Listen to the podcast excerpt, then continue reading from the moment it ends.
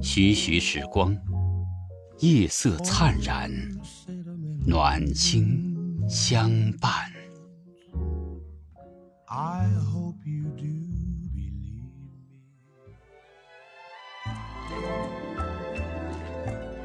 播出十二年的长寿综艺节目《康熙来了》，今天正式停播。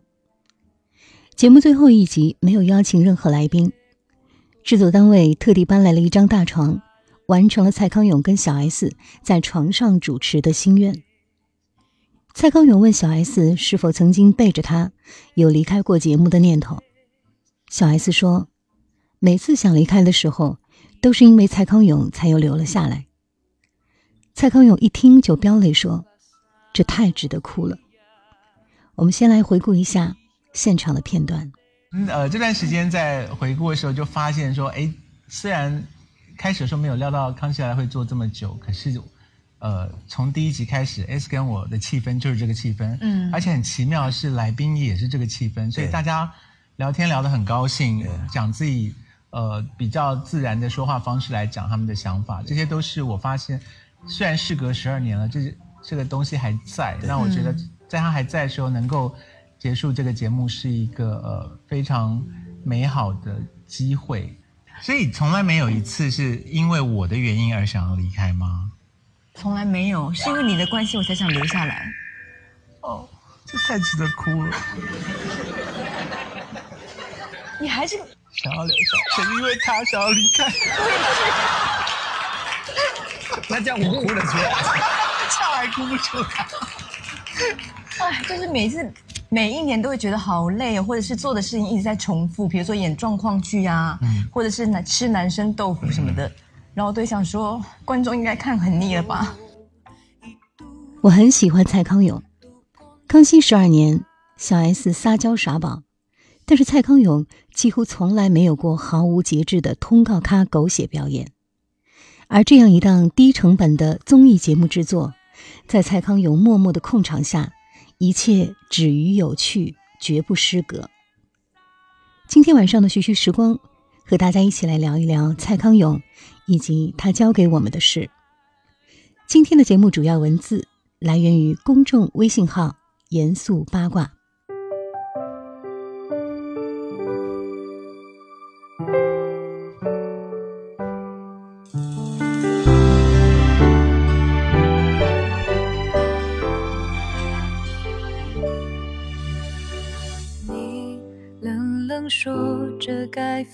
手的理由，像在说别人的故事，眉头都不皱。刹那间，我的心变成沙漏，有个缺口。爱狂流，流成湍急洪流，漫过我的胸口。从来都没想。我们的爱也会有结束时候，我的手在颤抖，已握不紧拳头。天长地久会不会是一种太过贪心严苛的要求？难道一定要先学会松开双手，才能够有资格拥有？天长地久会不？中不够成熟、幼稚的念头，爱的再多，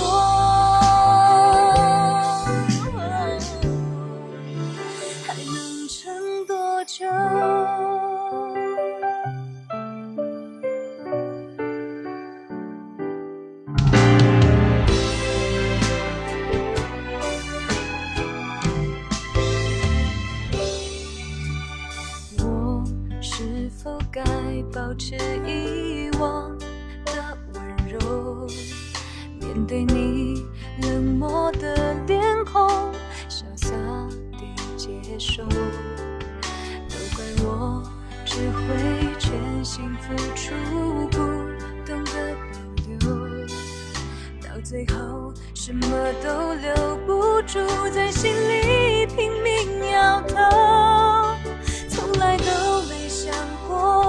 我们的爱也会有结束时候，我的手在颤抖，已握不紧拳头。天长地久会不会是一种太过贪心、严格的要求？难道一定要先学会松开双手，才能够有资格拥有？不会是一种不够成熟幼稚的念头？爱的再多。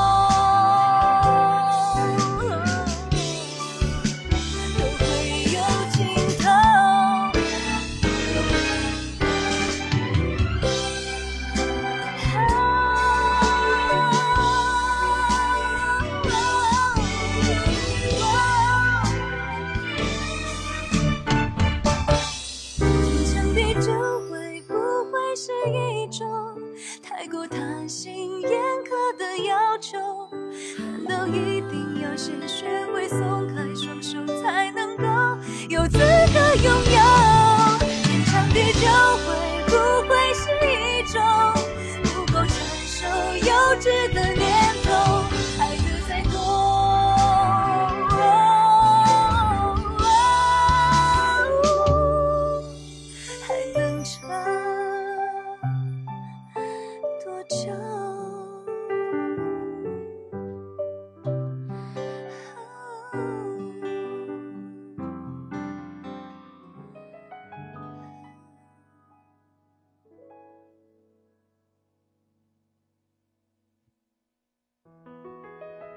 不知道《康熙来了》的最后一期节目你看了没有？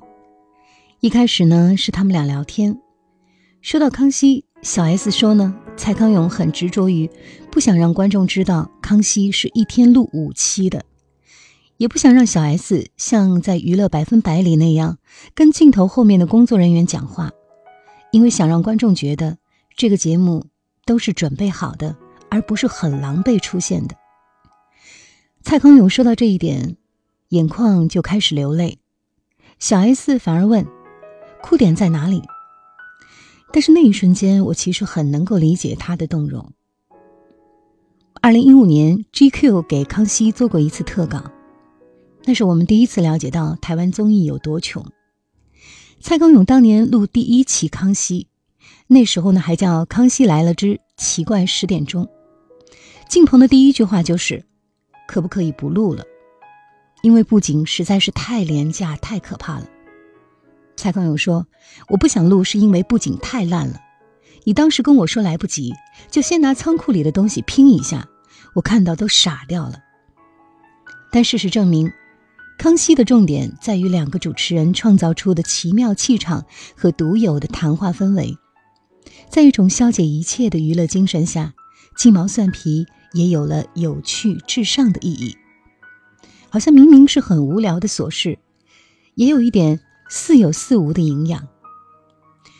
我想，蔡康永对康熙的低价快速的生产模式一直是心有余悸的。这样录一天，就放给整个华人世界看，而且还全部都是好评，对吗？老实人受到的教育，难道不是勤勤恳恳做事，全力以赴的对观众负责吗？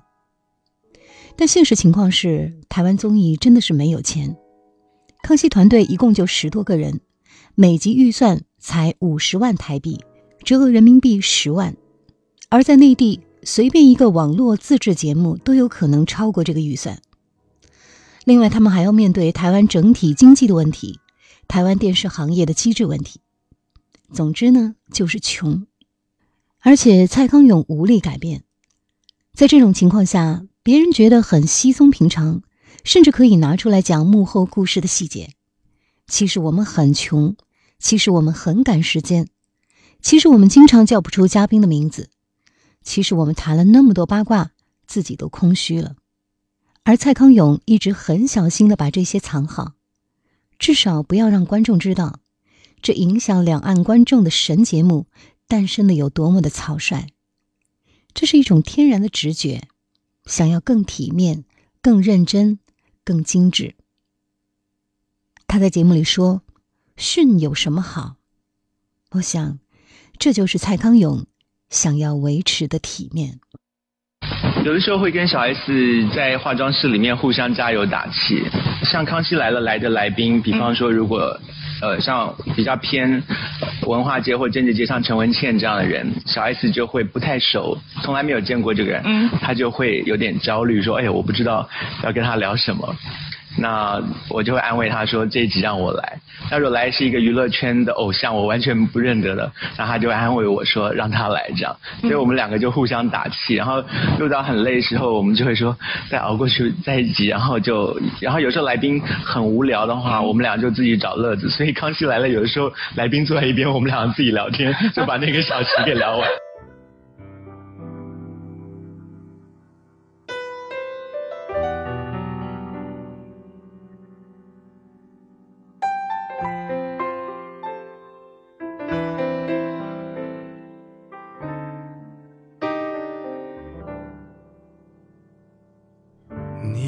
看大伙儿合照，就你一个人没有笑，是我们装傻，还是你真的有很多普通人没有的困扰？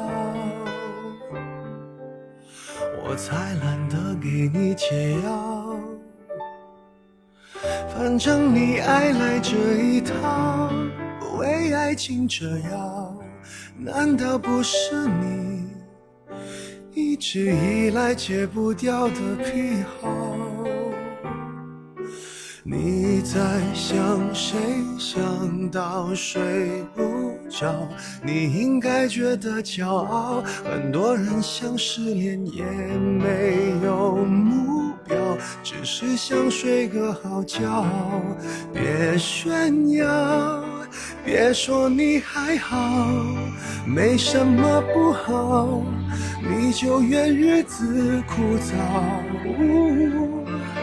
没什么烦恼，恐怕就想到什么生存意义，想到没完没了。你给我听好，想哭就要笑。其实你知道，烦恼会解决烦恼。新的刚来到，旧的就忘掉。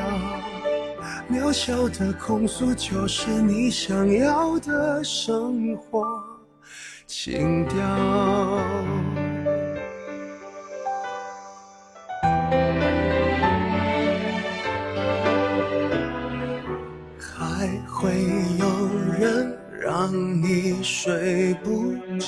还能为某人燃烧。我亲爱的，这样浪漫的煎熬，不是想要就能要。别炫耀，别说你还好，没什么不好，你就怨日子枯燥。哦，没什么烦恼。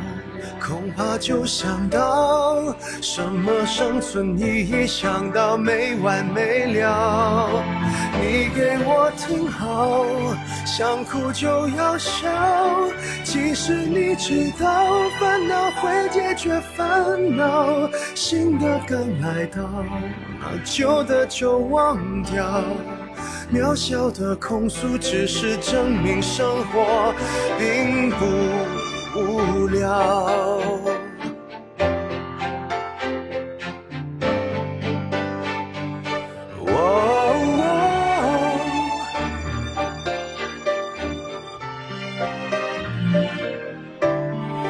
别说你还好，没什么不好，你就怨日子枯燥。我没什么烦恼。恐怕就想到什么生存意义，想到没完没了。你给我听好，想哭就要笑。其实你知道，烦恼会解决烦恼。新的刚来到，旧的就忘掉。渺小的控诉，只是证明生活并不。无聊，别让我知道，其实你在背着我们偷笑。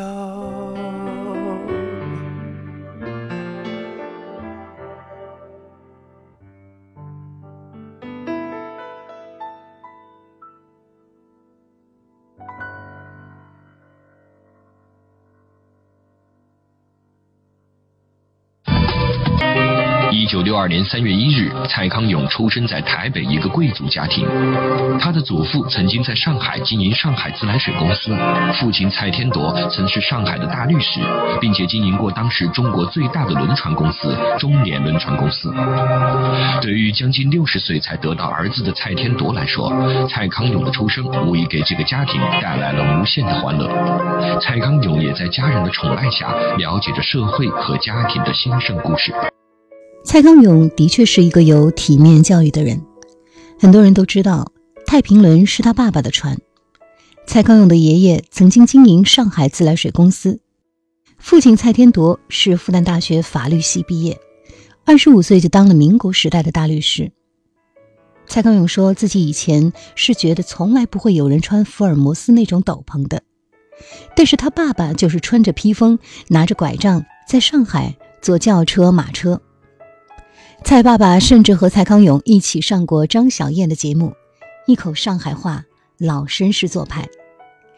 几个年轻律师意气风发地开始开公司，就是拥有太平轮的中联轮船公司，也是当时中国最大的轮船公司。蔡康永曾经写过一篇《我家的太平轮》，里面提到家里的有些东西是从船上拿下来的，包括蒋介石坐过的椅子。其中有一对崩皮木骨的扶手椅，皮垫边缘钉满了黄铜的园钉，坐起来很舒服。蔡康永的妈妈是上海名媛，喜欢唱京剧，所以蔡康永在康熙里总是被要求表演京剧和黄梅戏，而且他的咬字非常的地道。蔡康永描述过他妈妈的生活是标准的上海小姐，每天十二点钟起床洗头做头。旗袍穿得很紧，心情好的时候自己画纸样设计衣服，薄纱的睡衣领口配了皮草，家里穿拖鞋加了孔雀毛。蔡康永像一个看客一样，看着自己的母亲靠在墙头抽烟，望着阳台外。他们家最富有的时候，曾经拥有六个佣人。父亲投资西餐厅，每一桌都要打招呼，打完招呼就要请客。他身上现在依然残留着一些上海贵族的习惯，比如说接听电话还是习惯说“这里是蔡公馆”，打电话接电话的习惯说“喂，你好，这里是蔡公馆”。对我们家有一些很好笑的老习惯留下来，是在台湾后来很少人用的，比方说呃。因为爸爸妈妈是上海人，就是老派的上海家庭。那他们后来移去台湾之后，保留了一些上海人的习惯，其实跟台湾是不一样的。然后台湾呃有一段时间承袭日本人的生活习惯，他的地上是铺我们叫做榻榻米的，像草席一样的东西。所以客人来了之后呢，呃都会请他们把鞋子脱掉，那才能够在草席上行动嘛啊。那这个对台湾人来讲，呃是比较习惯的生活方式。可是上海人不太请客人，就爸爸那一辈的上海人，我不知道现在上海人怎么样。爸爸那一辈的上海人是不太叫客人脱鞋子，就是他们请客人来打麻将，那些我小时候看惯那些太太们，都穿的非常的呃好看，就是旗袍领子这么高卡住脖子，然后勒腰勒得很紧，然后整个人变成就是像一个葫芦一样，就是呃非常的那个。丰乳肥臀的样子啊，那就是曲线很漂亮，然后一定要穿很漂亮的高跟鞋，那个人才挺得起来嘛。那你叫客人把高跟鞋一脱掉，他整个就变成一个企鹅一样，就是 气势就没了。嗯，所以我我我们是很少，从来没有见过说要叫客人脱鞋子。所以像爸爸他们这些上海人，如果到台湾朋友家里去做客，一被要求脱鞋子，都觉得非常的没派头。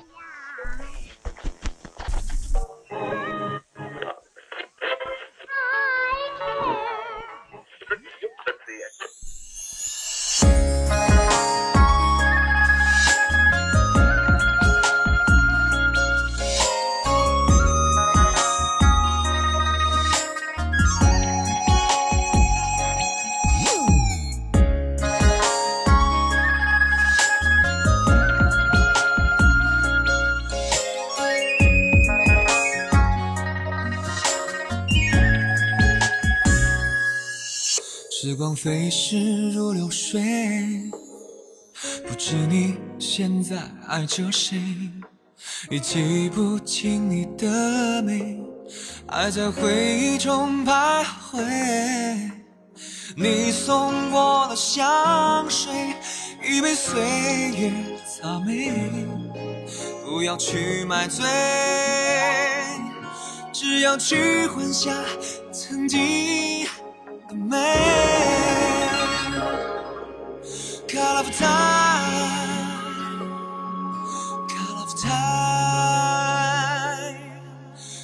of time, call of time。过往的烟云不要追回，花样的年华只能陶醉。也许前世留下的罪。所以还要唱，还要欢，还要泪。岁月的奢华已经乏味，时间的沧桑已变成灰。注举杯，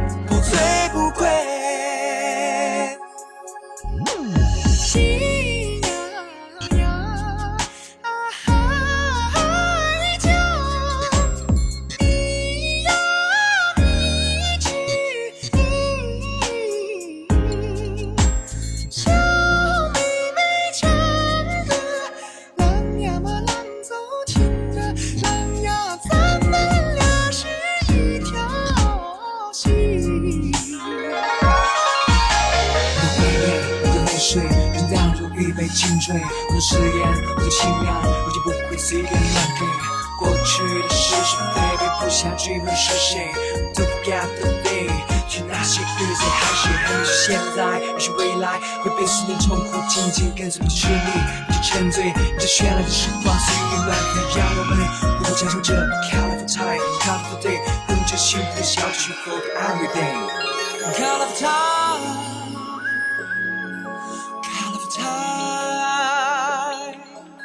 Call of time,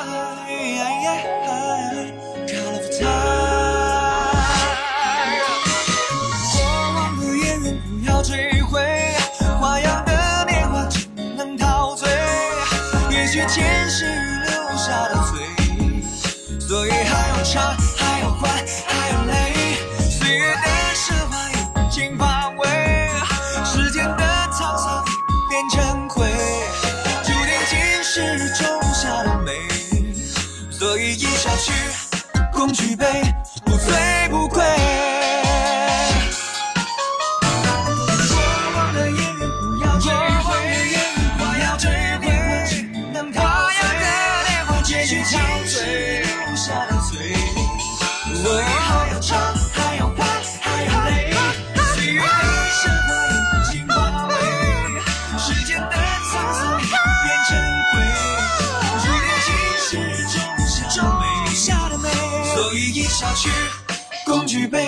不醉不归。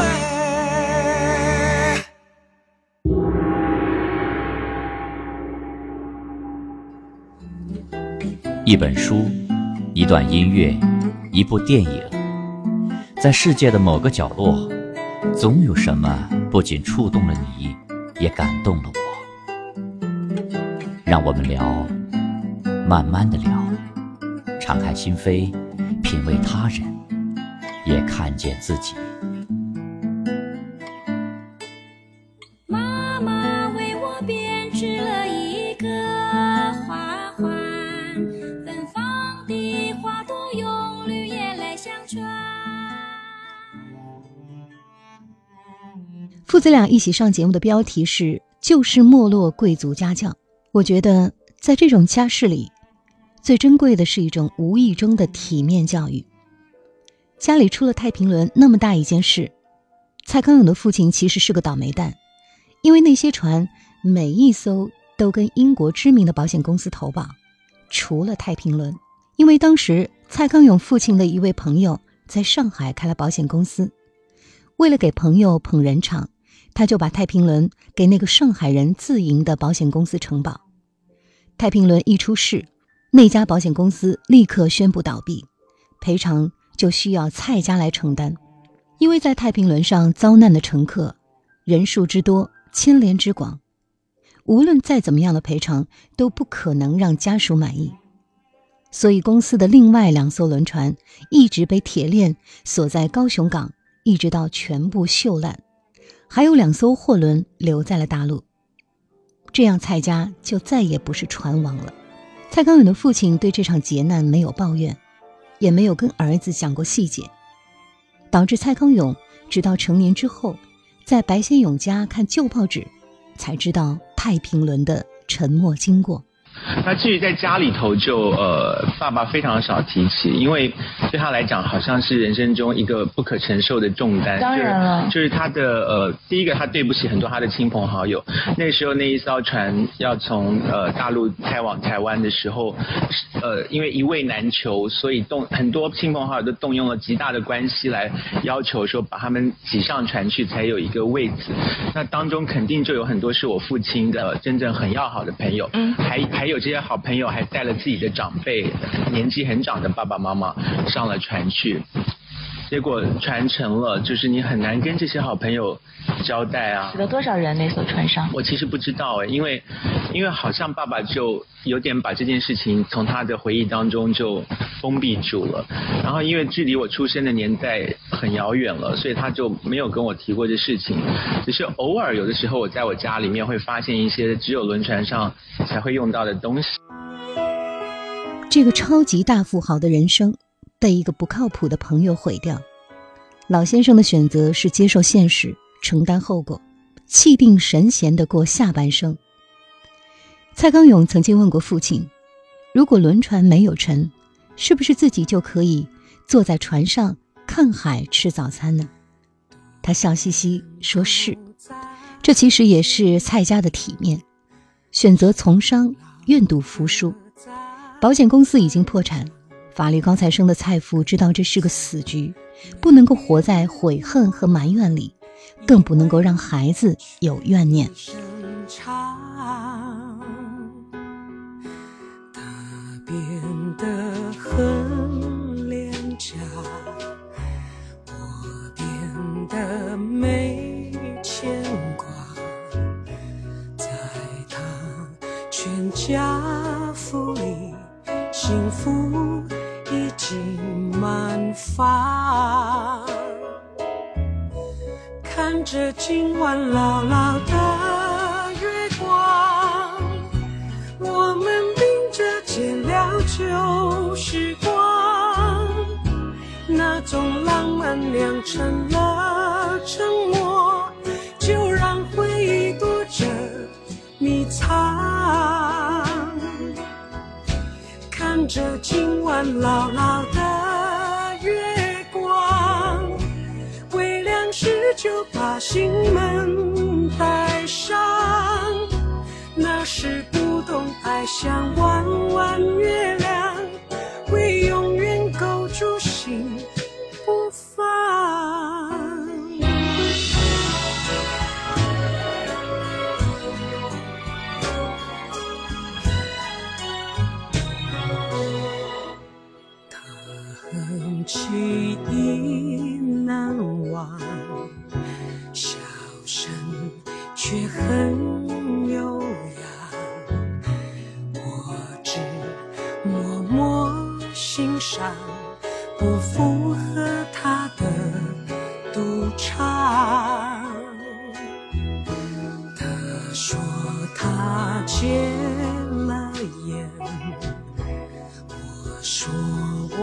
戒了眼泪，我们不知不觉对人生难得心宽。看着今晚老老的月光，我们并着肩再回我还在。老地方，我却可以偶尔遗忘。看着今晚牢牢的月光，阳想往事，就且把眼睛闭上。现在我懂，爱像弯弯月亮，正圆满的就放心上。现在我懂，爱像弯弯月亮，正圆满的就放心上。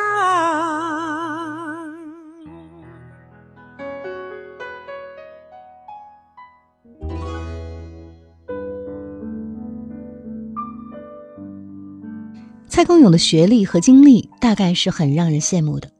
从私立学校毕业之后，他去美国的加州大学洛杉矶分校念了电影电视研究所，最后拿了编导制作硕士学位，返回台湾。回到台湾之后，尝试过很多工作，他演过电影，也曾经担任台北之音电台总监、时尚杂志 GQ 中文版总编辑。一九九六年。从翻书触电网到后来的真情指数两代电力公司，一直到康熙来了，也许是因为真的年纪轻轻就见识过太多的事情，所以蔡康永身上最难得的部分是温和。我常常想，像蔡康永这种鸡汤满天飞的人，怎么就不招人烦呢？所谓的蔡康永的说话之道，就是指这种，他会把很犀利的问题。化解成很得体的方式讲出来，也会用一嘴温柔的语言讲一个明明就是战斗力指数爆表的惊人话题。当然，蔡康永的观点支持个人主义、保护隐私、承认人类的弱点，很多人都有。大家为了这些事情无休无止的在微博上吵，但只有他能够怀着慈悲宽容的心情，把这些事情将心比心的说起来。除了说话方式，蔡康永做节目的很多细节也都有自己的一套讲究。宣布停播以后，蔡康永上过电视节目，说自己录制《康熙》的两个隐形习惯：一是开场很少向观众问好，因为觉得是场面话就不表了；二是结束的时候不会说谢谢收看，因为观众会看节目是求也求不到，不是感谢就可以做到。这种几乎没有人注意到的细节。大概就是他自己的坚持。在主持《康熙来了》之前，他还曾经主持过一个叫做《真情指数》的节目，访问过很多的成功人士，有大明星、大导演，也有富豪。当时他自己坚持的是，不管对方是什么地位、什么职业，通通都称先生和小姐，而不会说大师之类，因为想要平等的看待所有人。这种平等的意识是流淌在血液里的相互尊重，不轻慢别人，也不自贱。就是我们加油不一定是因为累，有时候因为来宾是很可怕的人，我们很害怕。就呃，你会怕来宾吗？我觉得来宾都怕你。我们会怕来宾，尤其你刚刚提到那个真情指数的访问，嗯，来的常常是政界或者是商界非常位子大的人，可是你不知道那个人好不好沟通。就是比方说，我访问过一些军事首长，你知道军人的气质是比较严谨的，嗯，所以你不管问他什么，他都只回答两个字或一个字。比方说，呃。你说呃，这个作为一个警警界的呃这个公安界的领导人物，你你觉得这个呃最重要的素质是什么？哦，他就说服从，然后就结束这样啊，然后 你就说那你觉得呃最可怕的犯人是哪一种呢？他就说哦是少年犯，就结束，就他的每个答案都这这么短，那你大概一个小时节目得不停的一直问问题啊。陈文茜曾经称赞过蔡康永谦卑，而蔡康永从小就知道，名利是浮云，收视率当然也是，到了最高点就意味着一定要下滑。他不介意观众会离开，他欣然看见观众成长，告别电视机里的家长里短谈资。他说：“所有跟康熙挥别的观众，我都充满了欣喜。”就是我很高兴你们找到了更广阔的世界，所以其实康熙的告别也是蔡康永想要个体面。明明小 S 都长大了，不像过去那样好奇心旺盛，连吃男艺人豆腐都是蹒跚着上去。明明自己也不走心，到根本记不住来宾的名字。知道无力再给康熙提升的空间，知道观众也在倦怠，知道迟早有一天要收场。与其悲凉的被观众和市场抛弃，不如自己让他体面完满的告别。一月十三号晚，蔡康永通过微博发表感慨，他说：“因为这故事里面也有你，所以应该认真的和你告别。”这个伤感的微博曝光之后。大家纷纷留言表示遗憾和不舍。有人说：“怎么办？舍不得看最后一集，不想就这样结束了，太难过了。”也有人说：“优雅的告别，是为了下一次认真的遇见。”我还是要感谢，感谢这十二年有康跟熙陪伴，度过这漫长岁月。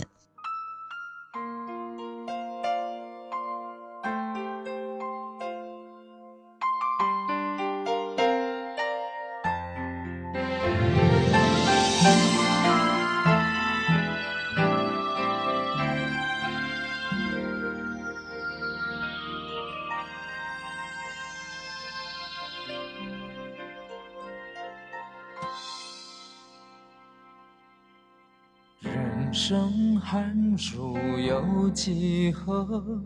有缘才聚首。谢谢一路有你陪着我，悲喜共尝过。春去秋来不可留，他日梦温柔。谢谢一路有你陪着我，牵着我的手。能不能再回到一开始和你相识那一刻？能不能再轻轻一起唱我们爱的歌？终究还是要远游，泪眼相对流。谢谢一路有你陪着我，伴我共度过。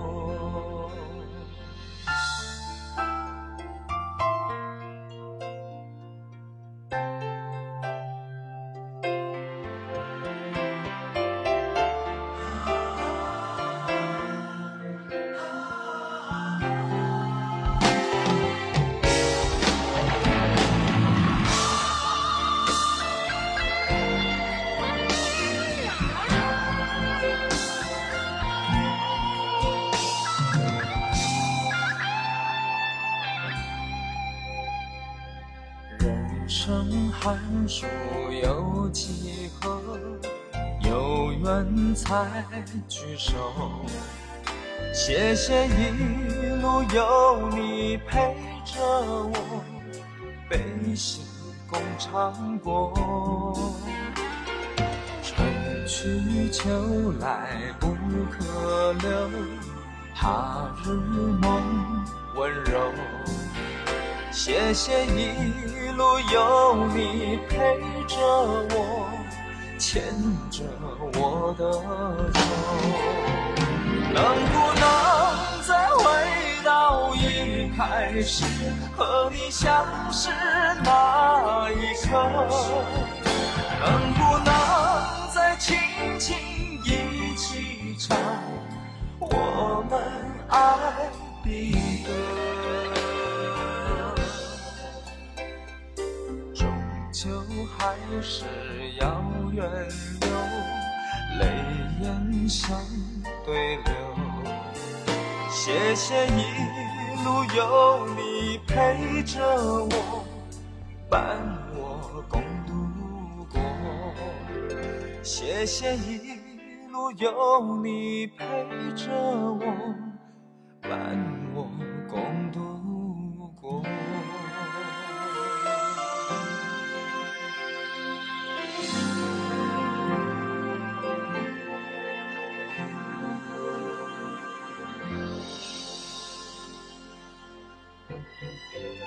想收听更多徐徐时光，欢迎加入城市之声微信公众账号 FM 口袋生活。您可以在那里给我留下语音或者是文字。徐徐时光节目 QQ 群六九五零六三零九，欢迎推荐好音乐与好文字给我，您将有机会获得由卡旺卡赠出的饮品券五张。